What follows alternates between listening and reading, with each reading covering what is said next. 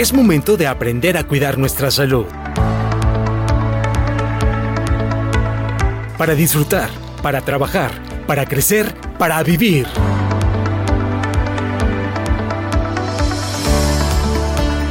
Porque en Veracruz le damos la bienvenida a la salud. Sano y veracruzano.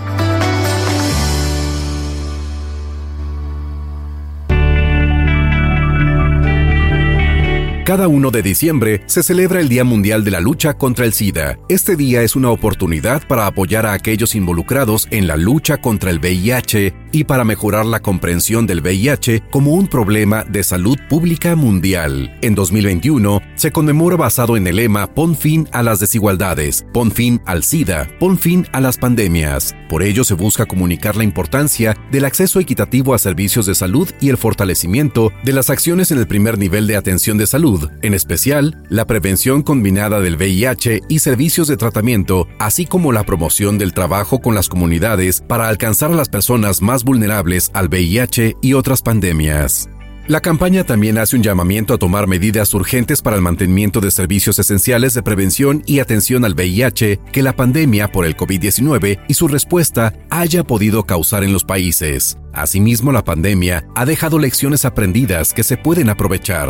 En este sentido, tanto la implementación de dispensación de medicamentos para varios meses como la implementación de la autoprueba para VIH y la utilización de la telemedicina han demostrado ser estrategias efectivas para incorporar de manera rutinaria. ¿Qué diferencia existe entre el VIH y el SIDA? ¿Cómo se contagia el VIH? ¿Tengo VIH? ¿Qué sucede con mi vida sexual? Hoy, en Sano y Veracruzano, VIH, yo me cuido, yo te cuido.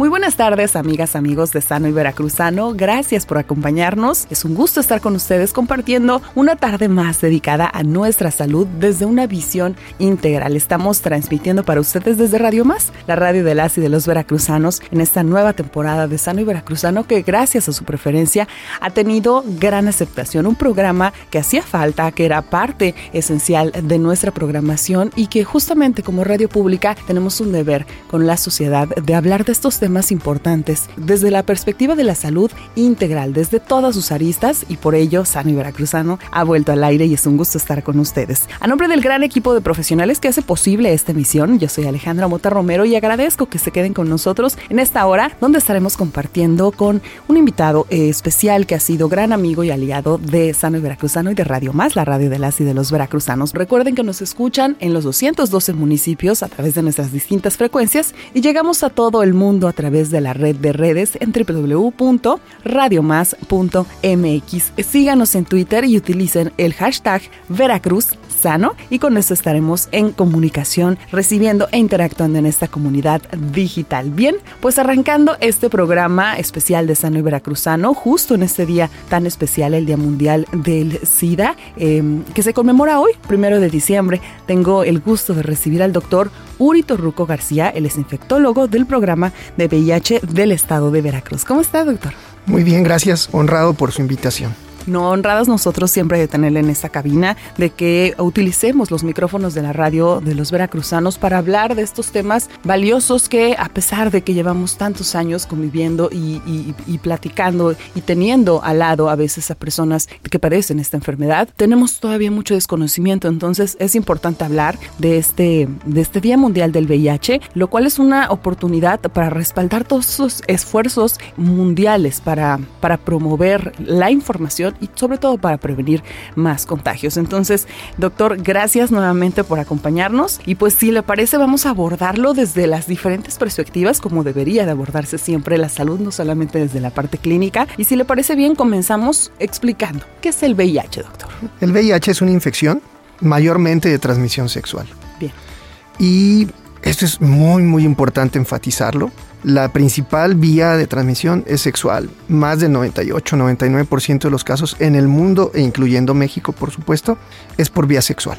Las otras vías de poca relevancia es el uso de drogas intravenosas, o sea, gente que se inyecta con una jeringa y en vez de usar una diferente, usa la misma para inyectar a otra persona y así, ¿no? Ese es poquitito, en nuestro país incluso menos. En lugares como Tijuana, las fronteras es más frecuente. Nacer de una madre con VIH, que incluso hay países que ya no, ya no sucede, ¿no? Y en nuestro país rara vez excede de 80 casos por año. Y eh, por transfusión, que eso teóricamente no debería suceder. La última vez que se reportó fue a finales del siglo pasado, en China, creo. Entonces, eh, básicamente estamos hablando de una infección de transmisión sexual. Es el VIH. Y el VIH es una enfermedad que infecta la inmunidad de las personas, es decir, las defensas. Y lentamente las va debilitando de, de, tal grado que entre 7 y 10 años después de que la infección entró a nuestro cuerpo, eh, se manifiesta la etapa más avanzada de la enfermedad, que es el SIDA. Ok. Cuando descubrimos la infección por VIH, allá en los 80, por cierto, este año se hacen ya 40 años de los primeros casos descubiertos.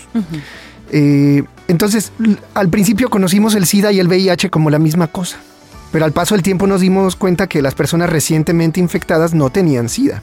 Es decir, eh, puede uno pasar una larga temporada sin manifestar molestias hasta que la enfermedad ya está muy avanzada. Por eso ese es otro asunto muy importante entre distinguir VIH y SIDA. Si diagnosticamos a tiempo, diagnosticamos personas en muy buen estado que, estarán muy bien. Y cuando diagnosticamos SIDA no es que sea el fin del mundo, pero sí es una enfermedad más difícil de tratar. Es, un, es un lugar profundo del que cuesta trabajo salir, pero la mayor parte de los pacientes salen adelante. SIDA eh, en, en, sí es la sigla que significa síndrome de inmunodeficiencia adquirida, ¿es correcto? Así es. Y es la etapa más avanzada de la infección por VIH y lo más característico es que enfermedades que normalmente no nos darían, o más bien infecciones que normalmente no serían problema, lo son porque no hay quien nos defienda de ellas. Por ejemplo, el típico caso es eh, el algodoncillo, la cándida. Es un hongo que vive en la boca, siempre ha vivido ahí, lo tiene usted, lo tiene todos los que nos escuchan, pero solamente enferma a los que tienen las defensas muy bajas. ¿no? Igual una infección pulmonar, que es la más frecuente, es un microbio que llega a nuestro cuerpo cuando somos bebés y lo superamos. Como nuestras defensas bajan, este microbio ataca. ¿No? Igual la tuberculosis es una enfermedad que normalmente la controla nuestro cuerpo cuando se expone a ella, pero si tenemos VIH profundo, o sea, SIDA, pues esa enfermedad se vuelve activa y, peligrosa. ¿No? Y así la lista más larga, ¿no? Doctor, ¿la gente con VIH no siempre va a tener SIDA? ¿O si es una complicación natural? No, eh, es, poco común, pero hay una proporción, es incluso anecdótico, de personas que adquieren infección por VIH y nunca desarrollan SIDA. Es menos del 1% también.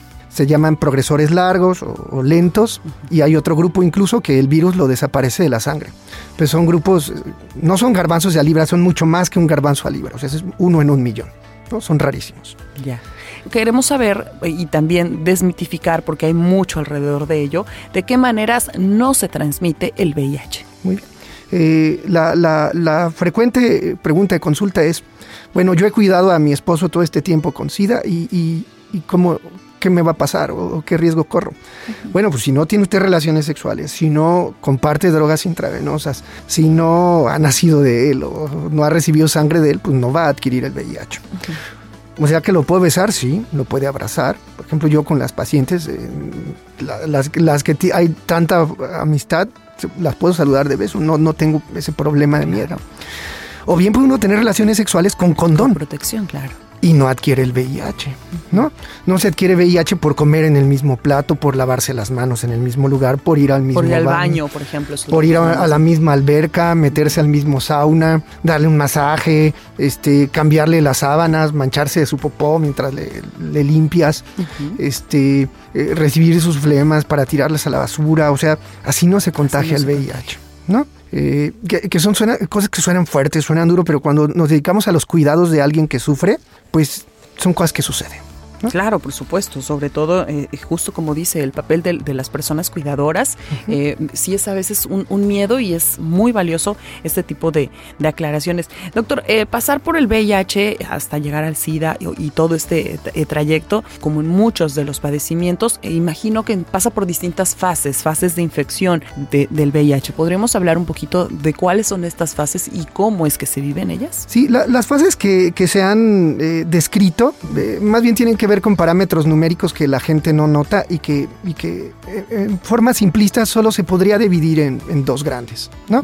O tres tal vez. La infección aguda, que es el momento en que entra el virus, supongamos, este, aquí muy jalapeña la cosa, te vas al, carnaval y adquieres VIH, ¿no? Y seis semanas después, solo la mitad de los pacientes tendrá síntomas compatibles con una infección aguda. Ok. Y la manifestación más frecuente es como la influenza, un griponón. Entonces tuviste una relación o varias de riesgo y 6 a 12 semanas después tienes un griponón. A nadie se le va a ocurrir que adquiriste VIH. ¿no? Sí, o, me desvelé mucho, o fue demasiado larga la borrachera, ¿no?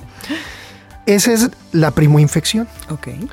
Y pueden eh, eh, crecer algunos ganglios, incluso dar un poco de meningitis, cuadros poco comunes, pero la mitad de los pacientes no tienen ningún síntoma. Esta es la primera fase o primoinfección y luego pasa un periodo latente donde las defensas bajan lentamente. Ahí suceden dos etapas que simplemente es un número diferente de, defensas. Y tus defensas no son normales, pero tampoco es profundamente bajas. Por ejemplo, no sé si han escuchado hablar del herpes zóster, que es una infección donde se reactiva el virus de la varicela. Es algo que le da a las personas mayores de 60. Bueno, una persona con VIH no profundo puede tener herpes zóster. ¿no? Una persona joven no tendría por qué tener herpes zóster una parálisis facial. Una persona joven no tendría por qué tener parálisis facial. Y, son como defensas bajas, pero no tan bajas. Una persona joven le puede dar una neumonía por neumococo o una salmonelosis verdadera, no como las que se inventan. Este, una salmonelosis, o sea, y no es normal que te suceda, pero tampoco es SIDA. Es como una etapa intermedia, defensas bajas pero no tan bajitas. Okay. Y luego las defensas profundamente bajas de una persona con SIDA que son inconfundibles, diarreas de de muy difícil control o prácticamente imposible, neumonías, eh, eh, ganglios crecidos, eh, pérdida de peso, fiebre, etcétera, ¿no? Que es como la última etapa. Correcto. Tenemos todavía mucho más que hablar sobre el VIH-Sida desde esta eh, perspectiva clínica médica, llamémosle, pero también desde lo antropológico y lo social, porque hay mucha estigmatización, eh, discriminación y suceden muchas cosas más al ser pues, un ser humano integral. Entonces, ¿le parece, doctor, si hacemos nuestra primera pausa, que será muy breve, y volvemos con más a Sano y Veracruzano? Recuerden, nuestro invitado que nos acompaña en esta tarde es el doctor Urito Ruco García, es infectólogo del programa de VIH del Estado de Veracruz. Esto es Sano y Veracruzano, es una pausa muy breve. Volvemos con más.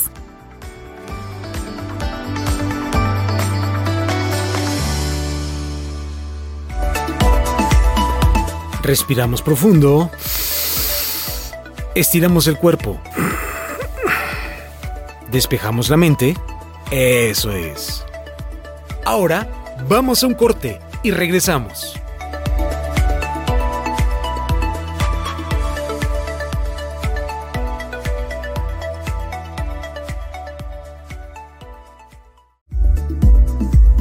Estamos de vuelta en Sano y Veracruzano. A ver, ¿abrimos los oídos? Eso es. Sano y Veracruzano. El cuidado como solución.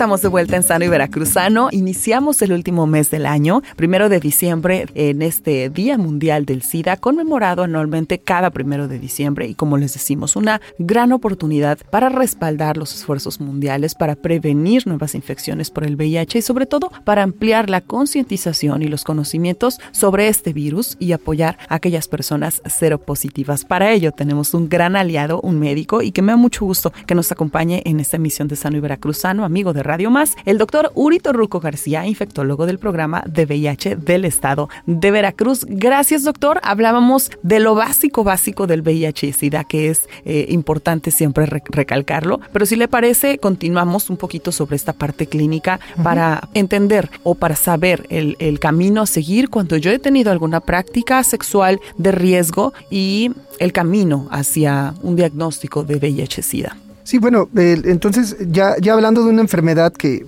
puede haber entrado en cualquier momento, puede no haber dado síntomas y que la etapa más franca de la enfermedad se presenta entre 7 y 10 años después, pues estamos hablando de una enfermedad que nos da muchas oportunidades para ser diagnosticada. Eh, ahora que lo dijiste, relaciones de riesgo, en realidad todas las relaciones sexuales son de riesgo. Bueno, sí. Todas, ¿no? Caras vemos, no sabemos quién nos puede contagiar.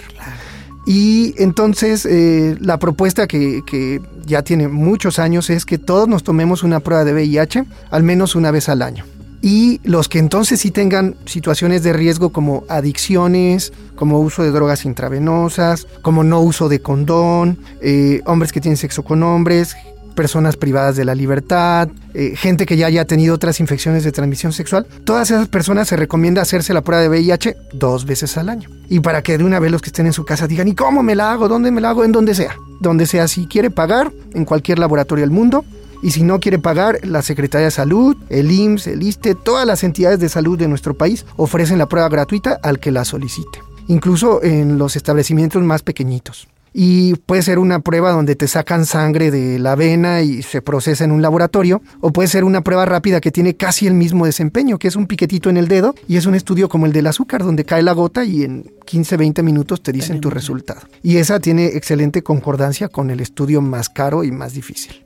Lo que es una realidad, doctor, es que muchas personas, como, como en otras eh, eh, comorbilidades, llámele diabetes o alguna otra enfermedad, eh, pues nos da miedo y dice, pues es que yo mejor no me arriesgo. Ya sé que estuve tal vez expuesto y, nos da mucho miedo. Sigue habiendo esta, este miedo por asistir y, hacerse el piquetito para saber si somos portadores o no. Sí, claro, y, siempre va a existir, Es normal, incluso ahora lo vivimos con la pandemia, ¿no? La misma gente se negaba, se niega a tomar la prueba de la COVID porque no pueden eh, enfrentarle a el diagnóstico. Pero eh, yo, yo siempre digo, ¿miedo a qué? ¿No?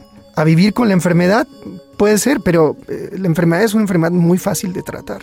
Es una pastilla al día, ya, con el mínimo de eventos adversos. Bueno, no choca ni con el alcohol. ¿no? es una, una maravilla. y no solo eso, la gente, cuando llegaron las vacunas a México, las de COVID, decían que, que quién sabe qué vacunas eran y que venían en lotes caducos, quién sabe qué. igual lo mismo dicen de los antirretrovirales, ¿no? Pero es el mejor antirretroviral posible, es medicamento de patente y es el mejor antirretroviral de la humanidad hasta el momento y ese lo tiene todo el sector salud y el tratamiento es gratuito. Doctor, lo ha dicho usted muy bien, es, es tratar la enfermedad porque es una enfermedad que no se cura, el VIH no tiene cura, pero también nos ha dicho otra cosa muy valiosa y que es importante porque hay personas que, todavía se quedaron en esas em, historias de las personas que tenían VIH y que era un cóctel de medicamentos que se tomaban. Nos está diciendo entonces que para el tratamiento eh, es un tratamiento antirretroviral altamente activo. Platíquenos en qué consiste ya sabe usted más que yo, pero le, vamos a platicar a la gente. Eh, sí, eh, cuando se empezó esto del VIH, para empezar, no había medicamento. el primer medicamento que se probó es un medicamento que, se, que estaba investigándose como quimioterapia. Entonces imaginará los eventos adversos, la cantidad de problemas. Y eran medicamentos inventados para recibirse unos días, no para recibirse una vida. A medida que la ciencia ha avanzado, bueno, hemos recibido medicamentos. Luego en el 96 vino el gran boom donde se combinaron los antirretrovirales de tal modo que logramos que el virus desapareciera de la sangre. Ese fue uno de los más grandes avances en la lucha contra el VIH-Sida y sentó las bases de lo que ahora es. Recibir tratamiento de VIH es menos peligroso y menos mortal que enfermedades tan triviales como la diabetes, como la hipertensión. Es peor tener gastritis que vivir con VIH, ¿no? Llegó un momento en donde la gente recibía hasta 12 pastillas y le llamaban cóctel, donde las pastillas algunas se tenían que refrigerar porque si no se pegosteaban todas, ¿no? Se las tomaban y había gente que vomitaba todo el día o que tenía diarrea todo el día. Hoy día los medicamentos han avanzado tecnológicamente tanto que son una sola pastilla, son pastillas pequeñas, tienen mínimo de eventos adversos, eh, causan eh, el mínimo de complicaciones a largo plazo. Eh, bueno, que hasta de 2018 para acá nuestro país paga mucho menos de lo que costaban antes, ¿no? Entonces, no hay mejor momento que ahora. ¿no? Y habrá un mejor momento después. Seguramente. Porque ya hay formulaciones en el mercado eh, ya se aprobaron en Estados Unidos los primeros inyectables contra, contra el VIH. Es decir, ya recibir tratamiento contra el VIH se va a parecer mucho al, al medicamento anticonceptivo que se inyecta una o dos veces cada mes, ¿no? Más bien una, una vez cada dos meses, ¿no? Y eventualmente habrá implantes y eventualmente lo curaremos, ¿no? Es fabuloso. Estos avances eh, eh, justamente en la parte médica eh, son muy valiosos y ojalá también de esta misma manera vayamos avanzando en materia de sociedad como comunidad, porque claro que el, que el SIDA, que el VIH afectan a la salud, pero la discriminación ofende la dignidad. Y hay un tema ahí muy importante que justo por eso mismo queríamos abordar este tema de sano y veracruzano desde diferentes aristas y es la parte antropológica, porque si bien el VIH no discrimina ni sexo, ni raza, ni situación socioeconómica, ni edad entre las personas integrantes de una comunidad, sigue habiendo un, señalamiento, un estigma, incluso estas maneras peyorativas de referirse a las personas que son portadoras del virus. Em, hay que hablar de la realidad de las personas con VIH en Veracruz, pero también en, el contexto global. Doctor, ¿usted cómo, cómo percibe esto? Bueno, eso es, sumamente interesante. Eh, vamos a poner las dos perspectivas. Si eh, si vives en España, ni siquiera tenemos que ir a uno de los países más avanzados. Eh, en España, más del 90% de los casos de diagnóstico de VIH es en personas que no tienen molestias. Son personas que, se, que fueron a su médico, el médico les tomó la prueba y lo diagnosticó antes de que fuera SIDA. Toman tratamiento y nunca padecerán SIDA, llevarán una vida normal, ¿no? En nuestro país, eso sucede solo entre el 20, a lo mucho el 30% de los casos. Todos los demás llegan en una etapa avanzada. ¿De qué depende? De, uno, tu educación y la otra, que tus servicios de salud estén disponibles. ¿no? En eso hemos trabajado muchísimo en el país, hemos mejorado mucho esos números, pero nos falta un trecho todavía grande por recorrer en cuanto a hacer el diagnóstico temprano. Pero además, la gente que vive con VIH está estigmatizada de que vive con VIH. Si vives con VIH no eres como los demás. Cuando ya dijimos que no es una enfermedad ni tan complicada, ni tan difícil de tratar, ni nada. ¿De dónde viene el estigma de las personas que adquirieron VIH, sobre todo los primeros 10, 15 años? En aquella época le llamaban las 4 Hs, ¿no? Que eran homosexuales, heroinómanos, haitianos y siempre se me olvida otra. Otra H.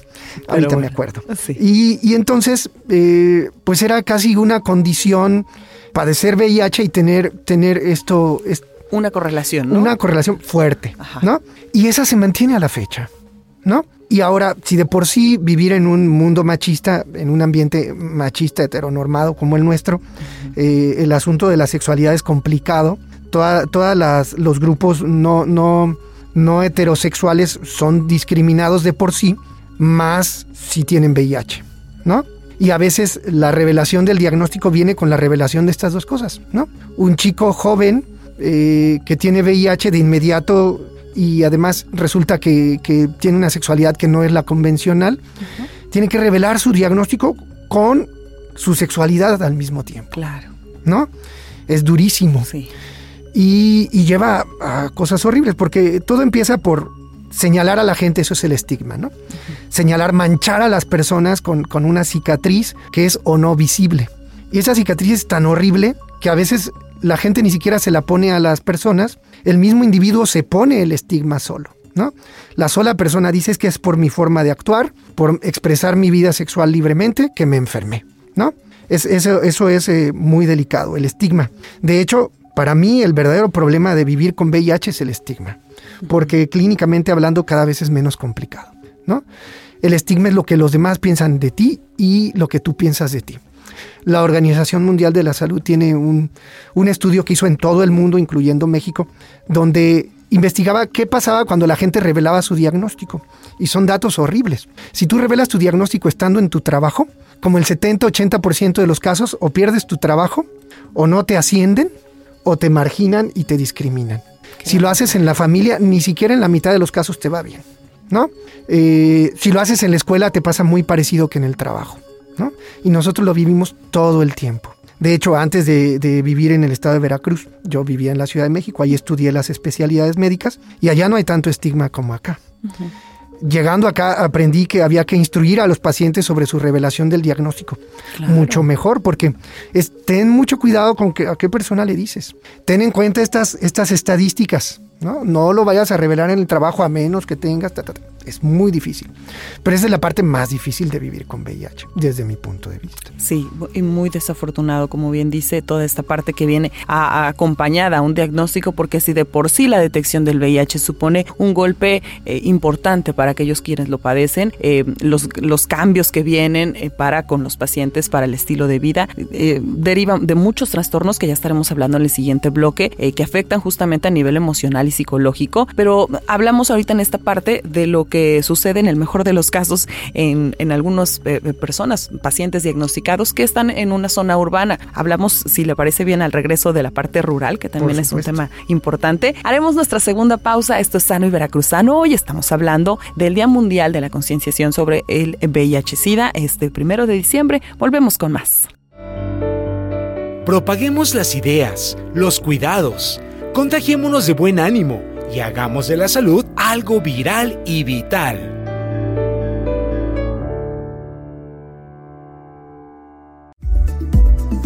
Ya estamos de vuelta en Sano y Veracruzano.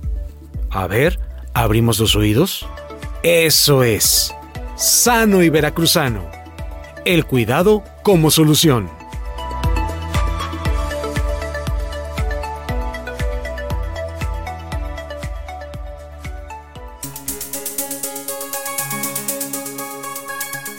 Mitos y realidades. Mito. Toda persona positiva infectada con el VIH tiene el SIDA.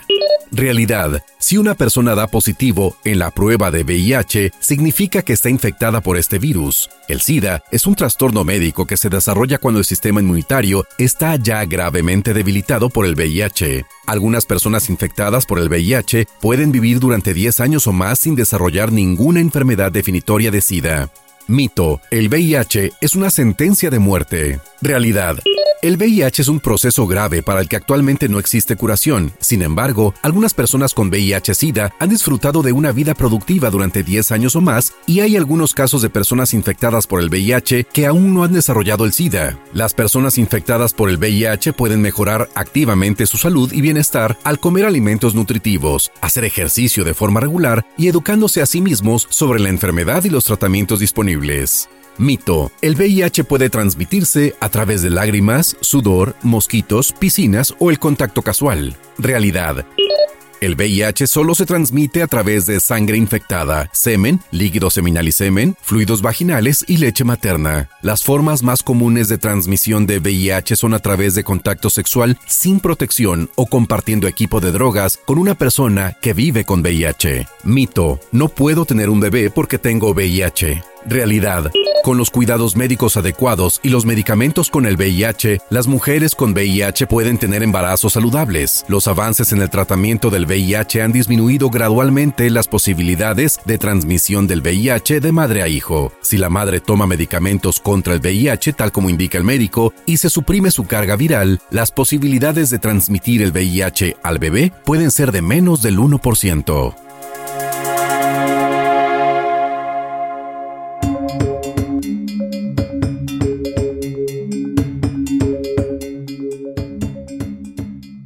Estamos de vuelta en Sano y Veracruzano a través de Radio Más, la radio de las y de los veracruzanos. Gracias a ustedes que nos están acompañando. Estábamos platicando con el doctor Uri Torruco García, infectólogo del programa del VIH del estado de Veracruz. En este Día Mundial del SIDA, cada primero de diciembre, estamos sobre todo haciendo conciencia sobre esta, este padecimiento. Ya hablamos un poquito de la parte médica, eh, incluso eh, tocamos algunos aspectos de lo que sucede a nivel antropológico y toda esta parte del estigma que sigue existiendo aún en esta, en esta época, pero ah, eh, hablábamos de una realidad que sucede con las personas que pues vivimos en la ciudad o, que se llevan un diagnóstico, digamos, eh, en, la, urbanización. Pero hay un sector, eh, doctor, rural que, que, me imagino que al usted llevar tanto tiempo trabajando en esto también tiene conocimiento. ¿Qué sucede con aquellas personas que sufren una discriminación o cuál es la realidad de las personas del sector rural con VIH? Y, no solo rural, sino del medio socioeconómico más bajo. Exacto, también. Las personas con, con, con un medio socioeconómico más bajo se diagnostican más tarde se diagnostican más graves y tienen mayor mortalidad, aún comparándolos con la gente de la misma edad, con el mismo diagnóstico, de un nivel socioeconómico más alto, incluso siendo atendidos por los mismos médicos. Caray.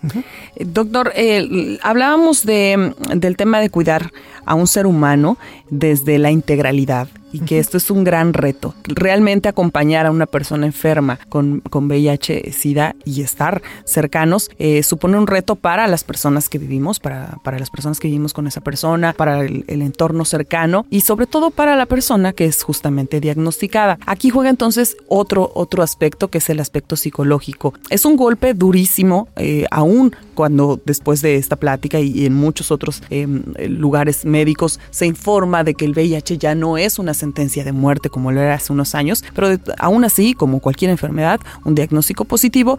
Es una pésima noticia. Exactamente, es una noticia que impacta. Eh, ¿Qué sucede em, una vez que recibimos en, eh, este diagnóstico donde te dicen si tienes VIH o tienes ya la complicación SIDA? Puede traer diferentes complicaciones a nivel mental, algunos trastornos, depresión. Platícanos un poquito. Bueno, lo, primero es que eh, sí hay un grupo cada vez es más frecuente que uno diga, eh, el menor de sus problemas es el VIH. ¿Sí? ¿Por qué? Pues porque el contexto sociocultural eh, y de psicopatología ya estaba ahí antes del VIH. Nuestra población con VIH, en todos los estudios sale que está mm, psicológicamente hay más trastorno de personalidad, más esquizofrenia, más depresión, más ansiedad, más alcoholismo, más adicciones que en la población general. O sea, de por sí ya traen algo, la mayoría, o muchos más el diagnóstico caer sobre personas que ya tienen esta vulnerabilidad es muy duro. Se parece mucho a la noticia que te llega como cuando un familiar muy cercano muere de manera repentina. Estas etapas del duelo, de hecho se aborda como el duelo. Primero lo niegas, luego, luego eh, vas agarrando la onda, luego negocias y ya luego como que al final eh, lo, aguantas, ¿no? Que eso toma tiempo, alrededor de año y medio. Y en todo este tiempo necesitas no solo apoyo médico, sino psicológico, trabajo social, etcétera. En la Secretaría de Salud están las, los capacits, que son estas clínicas donde todo eso está en el mismo lugar, pero en todos los demás, en el IMSS, etcétera, está, se brinda este apoyo, pero no dentro de la misma clínica. ¿no? Tiene sus pros y sus contras, pero la mayor parte de los pacientes se sienten muy cobijados cuando estén en el mismo sitio a veces que el VIH no es el menor de los, no es el mayor de los problemas. Tú das la pastilla, funciona la pastilla, pero el paciente todavía no se siente bien, todavía no es feliz, todavía no vuelve a trabajar, todavía no quiere volver a tener relaciones sexuales, todavía está estigmatizado, toma tiempo y es un trabajo continuo y hay gente que jamás lo supera o más bien hay gente que siempre requiere esa ayuda. Y ese también es nuestro trabajo como aquí nos ayudaron con la otra H y nos dijeron que hemofilia, ahí en donde en las clínicas de VIH, desde la persona que te recibe afuera, casi que desde el policía, tienen que saber qué hacer en estas circunstancias. Excelente. Es, lo importante de acudir justamente a, centros, a espacios que están, eh, digamos, capacitados o que al menos hay un poquito más de conciencia y que justamente no nos vamos a topar con pared y nos van a empezar a señalar, eh, eh, pues, pues, con toda esta discriminación de la que estamos hablando. doctor, hay también otro sentimiento que me imagino sucede en algunos, en algunas personas, justamente va de acuerdo a la personalidad, no todos reaccionamos igual, pero también debe haber un tema de sensación de, culpabilidad y, de, ¿sabe? De autoflagelación por, por, habernos contagiado. También sucede eso, ¿no, doctor? Sí, es, el, es el estigma eh, interno que le dicen. Es lo que el paciente piensa de sí mismo. Y eso también suele ser terrible. ¿No? Y también eso se trabaja en, psicología, etcétera. Pero lo que yo ayer platicaba con un paciente de reciente diagnóstico en este punto, este, vivir con VIH en nuestro país, los hombres que tienen sexo con hombres, por ejemplo, entre el 10 y el 19% viven con VIH en nuestro país. Es altísimo. En la población general son 4 de cada 10 mil. o sea, es mucho menos. De 2 a 3 de cada 10 mil, perdón. Okay. Es mucho menos. Eh, un desliz sexual que tiene un heterosexual tiene mucho menos riesgo que un hombre que tiene sexo con hombres. Ok. ¿Sí? Porque es una enfermedad menos prevalente y menos contagiosa que en hombres que tienen sexo con hombres. Entonces, realmente no tienen casi, casi nada tiene que ver con tu forma de comportarte sexualmente, incluso entre hombres que tienen sexo con hombres. Eh, existe como la creencia esta de que, de que, de que es gente que, es promiscua y que tiene muchas parejas y que ta, ta, ta. Pero se estima, hay estudios en, en otras cortes, en Estados Unidos, en Europa, donde se estima que aún entre hombres que tienen sexo con hombres, el 60% de los casos nuevos de VIH ocurren en una pareja estable. En tu pareja estable te quitas el condón qué complicado, eh, porque también, bueno, pues ahí se involucran justamente otros aspectos que vienen ya con la confianza, la comunicación de pareja y que, bueno, nos abarca otro programa completamente para hablar sobre todo, todo eso que también sucede alrededor. Acabo de hablar algo, algo bien importante y que justo eh, creo que a las personas que nos están escuchando y si hay alguien eh, con, con VIH y que recién está como entrando en este mundo y descubrir la información nueva y que es justamente la vida sexual de las personas con VIH. Usted nos dijo hace un momento, claro que puede suceder siempre y cuando se tomen ciertas eh, pues, precauciones y, y, platíquenos un poquito de ello. Sí, eh, yo nunca prescribo dejar de tener relaciones sexuales a menos que haya algo ahí que moleste que duela, que empeore al tener relaciones sexuales. Sí propongo que se use el condón siempre que se tengan relaciones sexuales. Y aún en parejas donde el VIH está bajo control, incluso los dos, yo les pido que usen condón. Hoy día se sabe que hacer que el virus desaparezca de la sangre eso es indetectable. O sea, una prueba donde buscas el virus y está indetectable, no contagias el VIH. Pero aún así, vale la pena usar el condón en muchas circunstancias. Pero si se usa el condón, puedes tener la vida sexual que quieras, que quieras. Claro. ¿sí? Para eso se inventó. Más bien, no sé si para eso se inventó, pero es su mayor utilidad hoy día. Hay gente que la usa mucho como método anticonceptivo, es mal método anticonceptivo, ¿no? De hecho. Funciona mejor para evitar infecciones de transmisión sexual. Eh, doctor, hay otro tema eh, importante del que hablaba un poquito al inicio, pero me gustaría que lo dejáramos para este siguiente último bloque de Sano y Veracruzano, que es esta relación de VIH y la mujer y la mujer embarazada, porque mm. también es todo otro, otro tema. Entonces, ¿le parece bien si lo dejamos para esta última parte? Hacemos nuestra última pausa de Sano y Veracruzano. Es muy breve, pero volvemos en este bloque final. Estamos hablando de VIH-Sida con el doctor Uri Torruco aquí en Radio Más. Respiramos profundo. Estiramos el cuerpo. Despejamos la mente. Eso es. Ahora vamos a un corte y regresamos.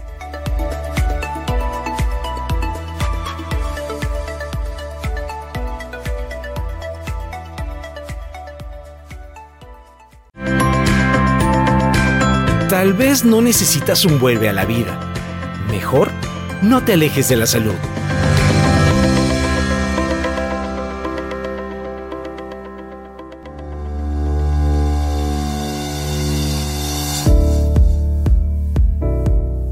Amigas, amigos de Radio Más y de Sano y Veracruzano, estamos de vuelta. Gracias por escribirnos y gracias por estar en sintonía de Radio Más, la radio de las y de los veracruzanos, de la salud integral y justamente, eh, bueno, pues fungir una servidora como este puente entre los especialistas, las personas capacitadas y que saben de los temas de salud y bueno, pues poderlo llevar a la audiencia. Llegamos a los 212 municipios del estado de Veracruz y a todo el mundo a través de la red de redes en www.radiomás.mx y por ello es una responsabilidad social que tenemos como radio. Así que Radio Más y Sano y Veracruzano tiene para usted este programa especial en el marco del Día Mundial del VIH-Sida, que justamente es este primero de diciembre. Ya les he platicado de nuestro invitado, el doctor Urito Ruco, que nos ha acompañado y que es un gran aliado de este programa desde hace varios años. Ya nos ha acompañado en otras emisiones y que hoy justamente nos da un, un panorama, una visión integral alrededor del VIH-Sida. Y justo antes de irnos a la pausa, doctor, platicábamos sobre eh, un, una, una relación un binomio que, que, yo le, comentaba y que justamente es el VIH y la mujer, la mujer embarazada también, porque ser una mujer que vive con el VIH significa plantear algunas preocupaciones específicas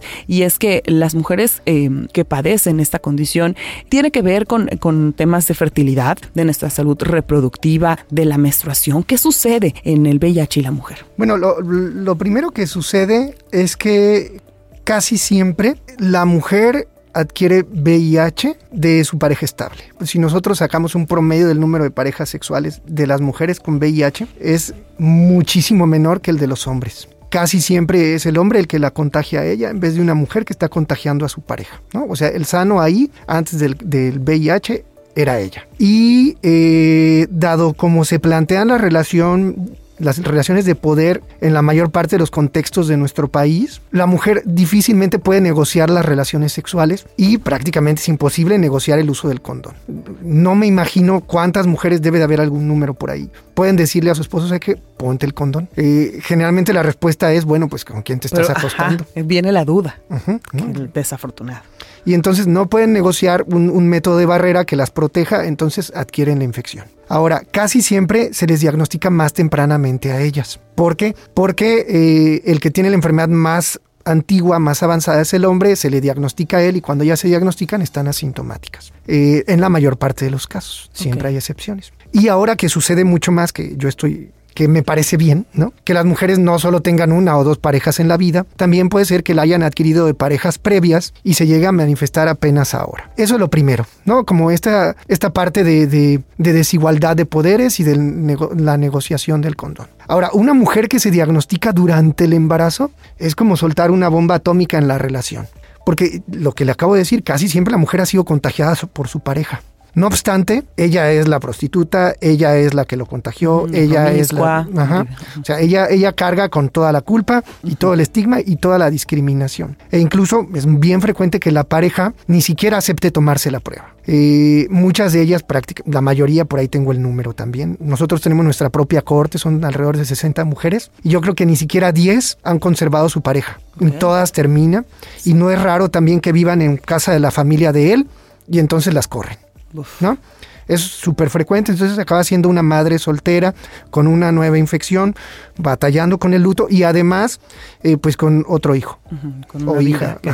Entonces es sumamente complicado desde ese aspecto. Ahora, una mujer que se diagnostica durante el embarazo está sana. O sea, una mujer que no esté sana no se embaraza, es rarísimo. O sea, hablando de la enfermedad del VIH eh, por etapas, en nuestra corte de 60 pacientes, solo dos tenían SIDA al momento del diagnóstico del embarazo. Es decir, solo dos estaban lo suficientemente mal como para tener una enfermedad avanzada. Todas las demás tenían buenas condiciones. Entonces, una mujer que se diagnostica durante el embarazo toma antirretrovirales, que además son muy beneficiosos. Al bebé no le hacen daño y el bebé nace bien. De hecho, dentro de los que se atendieron en el Capacits, en todo este periodo desde que existe el Capacits, no ha habido un solo caso de VIH perinatal si la embarazada se diagnosticó antes del parto. Este es otro problema. Cuando se diagnostican durante el parto, pues es mucho más probable el contagio al bebé. Sí. Pero si se diagnostican durante el embarazo, como debe ser, por cierto, allá en el público y acá, piensen, eh, durante sus embarazos, sus médicos les pidieron prueba de VIH. Si no lo hicieron, debieron haberlo hecho. Debieron, claro. Debieron. Y es chistoso, es paradójico. En el sector público ocurre mucho más seguido porque pues, estamos vigilando, estamos auditando. Yo a eso me dedico también. Pero en el sector privado no hay quien los audite. Y hay mucho médico que, no tiene ese, esa enseñanza. Se brinca ese paso. No le interesa. Más vale conservar un cliente que, que, que, la salud tal vez de él. Qué lamentable. Y bueno, doctor, eso cuando ya, ya estamos, está la mujer embarazada y bueno, viene todo este diagnóstico. En el caso, por ejemplo, de alguna persona que nos esté escuchando, que yo poseo VIH, eh, mi pareja también, los dos somos portadores de VIH y queremos queremos embarazarnos. Eh, ahí, ¿Cuál es la recomendación médica? La recomendación, eh, antes había muchas. Hoy día ya es, tan sencillo como que si el virus está bajo control y usted no está desnutrida, lo que toda embarazada, ¿no? O sea, tener ácido fólico, no tener alguna infección, etcétera. O sea, cualquier, salvo la vigilancia de una mujer que se quiere embarazar sin VIH, o sea, todo eso está incluido más en una mujer con VIH que su virus esté bajo control. Punto. Con eso, el bebé nace sin VIH. El problema, el único problema es que es bien difícil que no les hagan cesárea, aunque sí se puede. Casi siempre todas acaban en cesárea porque es un poquito más seguro. Y el bebé tomará un mes el medicamento preventivo y no podrá recibir leche materna. Claro. Es una pequeña eh, desventaja. Sí, hay una cláusula. sí, exacto, pero pues eh, es, la reproducción, ¿no? Bueno, al final del día es, un costo muy bajo, ¿no? Exactamente. Por, esta gran, gran fortuna de, poder ser madre en caso de que así lo deseen. Y, doctor, por último, y aparte del ámbito eh, puramente ginecológico, que es del que estábamos hablando, hay otra enfermedad que estuve eh, leyendo y que se puede hacer más presente en la mujer que, tiene también el virus del VIH y que es la osteoporosis. ¿Es correcto que hay una relación ahí fuerte entre esto? Hay muchas enfermedades crónicas relacionadas no solo con el VIH, sino con el hecho de recibir medicamento a largo plazo. Ya. Uno de los medicamentos que más se usaban antes eh, causaba osteoporosis, algunas alteraciones de, de, cómo, de cómo funciona el cerebro, tendencia a la ansiedad, depresión, etc. El nuevo fármaco disponible en el sector público no lo hace, o lo hace mucho menos. Así que no es gran problema. De todos modos, ese es el chiste de que nosotros demos consulta, ¿no?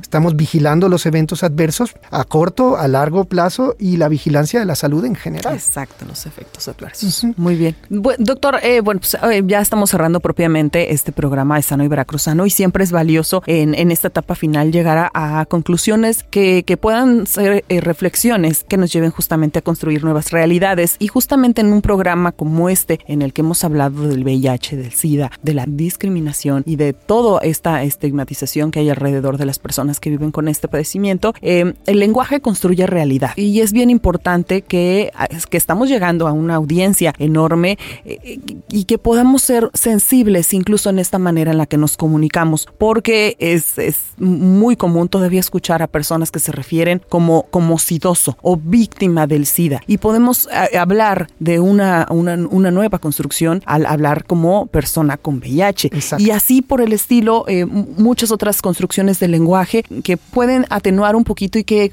construyen, abonan a una, un tema de sensibilización para con el otro.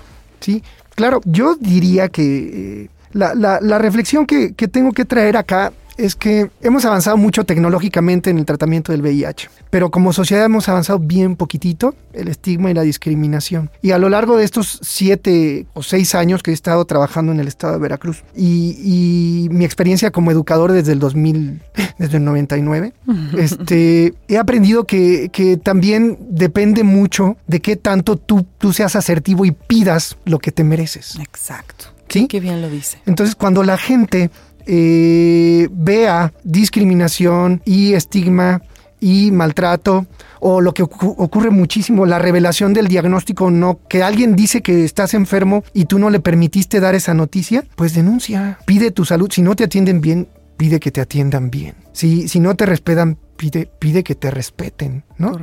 Eh, y la comunidad de VIH, de las personas con VIH, nos lo ha enseñado muy bien gracias a, que son militantes, a que son combativos, a que son fuertes y activistas, han logrado muchísimas cosas. Deberíamos ser así con todo lo demás, ¿no? Y, y nosotros tenemos el gran compromiso de estar al nivel de, lo que ellos necesitan. Sí, doctor, nunca eh, apenarnos eh, o avergonzarnos de buscar ayuda, porque existen muchos grupos de apoyo, tanto como dice, como privados, como públicos, donde podemos acercarnos y compartir estas experiencias con otras personas que viven con el VIH y, también para las familias, que también supone un golpe emocional eh, cuando el hijo, la hija o el padre o madre, alguien de la familia se anuncia justamente esta, dan la noticia, eh, pues hay que buscar estos grupos de apoyo. Claro, y no tienen que buscar mucho. El mismo lugar donde los atienden se les puede conectar con uno de ellos. En todo el sector público, aunque los capacits lo tienen incluido dentro del servicio, pero dentro del IMSS, de ISTE y de todos los otros sectores, eh, los pueden contactar y existen las estructuras dentro, dentro de las organizaciones. Úsenlas todos estamos ávidos de que se acerquen a nosotros y nosotros ávidos de ayudarles. Y doctor, díganos dónde podemos encontrarle, en qué horarios y platícanos, por favor. Bueno, en la Secretaría de Salud en general en el estado de Veracruz hay cinco capacits que son las clínicas especializadas. Hay una en cada punto relevante del estado. De, estos hospitales grandes, hay uno en Coatzacoalcos, hay uno en Veracruz Puerto, Poza Rica, Río Blanco y Jalapa en los hospitales grandes de ahí, en, la ciudad de Jalapa, estamos en, las instalaciones del Centro de Alta Especialidad, del CAE, del, que antes era el SEM. Entran ustedes por urgencias, dicen voy al Capacit y ahí estamos a sus órdenes. Eh, nuestra coordinadora este, está enterada de que yo estoy acá, este, todos sabemos que pueden llegar y el mismo hospital ha diseñado los protocolos para que las personas tengan un acceso sencillo al Capacit, porque no es cualquier cosa entrar a un hospital debe ser algo delicado, pero el capacits es una cosa diferente. Y así ocurre en los demás capacits del Estado. De cualquier forma, si ustedes tienen dudas, cualquier centro de salud, su primer nivel de atención, medicina familiar, en el IMSS, en el ISTE, son capaces de atenderlos y, de resolver sus dudas. Y que, y que, perdamos el miedo, doctor, que si hay personas que nos están escuchando y que nunca se han hecho la prueba del VIH, no tengamos pena, pena porque también es otro de los temas, no tengamos miedo, porque en el VIH siempre es mejor saber. Sí, y tengámoslo, pero ahí estamos nosotros para ayudarles con eso. Perfecto, pues muchísimas gracias doctor por acompañarnos en esta nueva temporada de Sano y Veracruzano. Esperamos no sea la última de sus visitas y lo tengamos por acá con otro tema importante y relevante desde su especialidad. Y pues nuevamente nuestra gratitud por formar, por formar parte de los especialistas de Sano y Veracruzano. Un honor, muchas gracias. Gracias. Así nos estamos despidiendo de esta emisión de Sano y Veracruzano. Agradecemos al doctor Urito Roco García, infectólogo del programa del VIH del estado de Veracruz, que nos acompañó en esta emisión en el Día Mundial del SIDA. Yo soy Alejandra Mota Romero, a nombre del gran equipo de profesionales que hace posible esta emisión, mi querido Inge, Rafa Peredo y todo el equipo de Radio Más. Gracias a ustedes por escuchar Sano y Veracruzano. Nos escuchamos la próxima semana con más a través de Radio Más. Gracias. Terminó la consulta. Y ahora sí, mente informada en cuerpo veracruzano.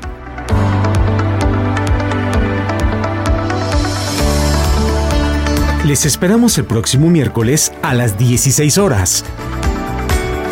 En Sano y Veracruzano